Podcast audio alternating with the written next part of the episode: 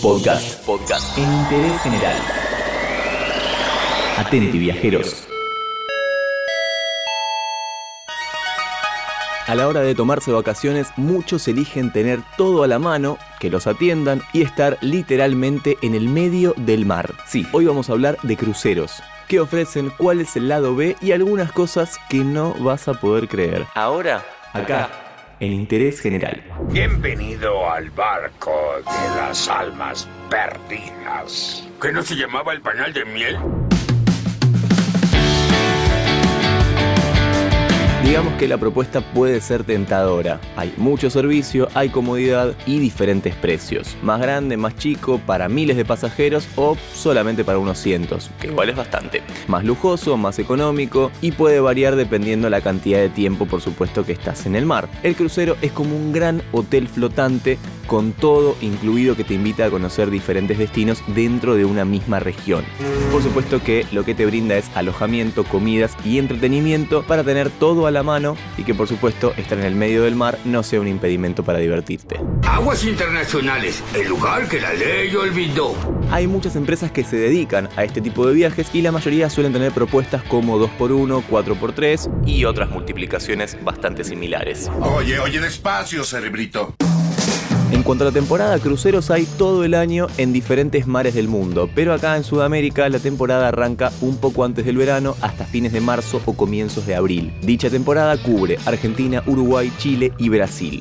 Pero para quienes tienen un billetín para ir a otros horizontes, hay algunas opciones en el Caribe, saliendo de Miami o desde puertos como Cartagena o Colón para los que no hace falta tener visa. También hay regiones más lejanas como el Golfo Pérsico, con salidas desde Dubái u otros puntos como Singapur, Australia y Nueva Zelanda o la Polinesia. Incluso, aún siendo invierno en el hemisferio norte, hay algunas propuestas dentro del mar Mediterráneo.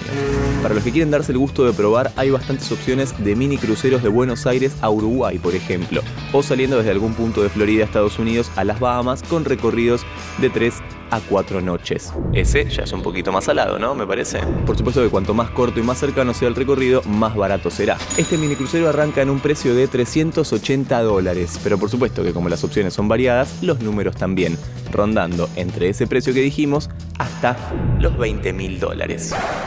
Una ganga pero vamos a corrernos un poco de la parte fría, porque hay un lado B en el mundo de los cruceros. ¿Qué pasa con los productos? ¿Qué sucede con el agua?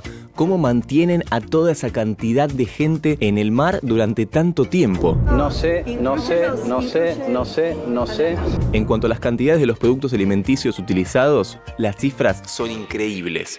En una semana se pueden consumir 3.000 litros de café, 6.000 panes por día entre 5.000 pasajeros aproximadamente. Se consumen 1.200 kilos de helado, entre 1.200 y 1.300 kilos de pollo diarios, 300 y 400 o hasta 500 pizzas por día. 700 copas de vino, 5.300 kilos de pescado por semana, 4.000 litros de leche, 7.700 kilos de verdura, 12.500 de fruta fresca, 1.800 kilos de arroz. ya estamos, ¿no? La gran duda es qué pasa con el agua. Por supuesto que el agua es súper necesaria tanto para el consumo como para poder bañarse, cocinar y cosas más mundanas como llenar la pileta. Hay dos formas de tratar este tema. El primero es comprar agua embotellada en los diferentes puertos. Imaginen la cantidad de agua que tienen que comprar estos muchachos. Y la otra es producirla. Sí, ya que están en el medio del agua, la utilizan pueden producir hasta 3 millones de litros de agua dulce por día a partir de agua de mar. De esa cantidad se consume aproximadamente 1.3 millones de litros de agua a diario. No inventes, el agua no obedece tus reglas, va a donde quiere. Pero por supuesto que con estos números de gente y de comida se produce muchísima basura. ¿Qué pasa con todo eso? Nos imaginamos que no van a tirarla al mar. Se realiza una separación consciente de los residuos, se muelen los materiales orgánicos y se compacta el plástico, el vidrio, el metal y el aluminio. A su vez, se estableció el programa For Good Food, cuyo objetivo es reducir el desperdicio de alimentos a bordo a un 50% para el 2020. Oigan, esperen alto, tengo basura. Cada crucero puede funcionar como una pequeña ciudad flotante. Todo el detrás de escena es realmente llamativo y por eso hay mucho más que hablar de este tema. Tal vez lo haremos en una segunda parte, pero intentamos contarte un poco, aunque sea brevemente, acá, en Interés General. Entérate de esto y muchas cosas más y muchas cosas más en interésgeneral.com.ar.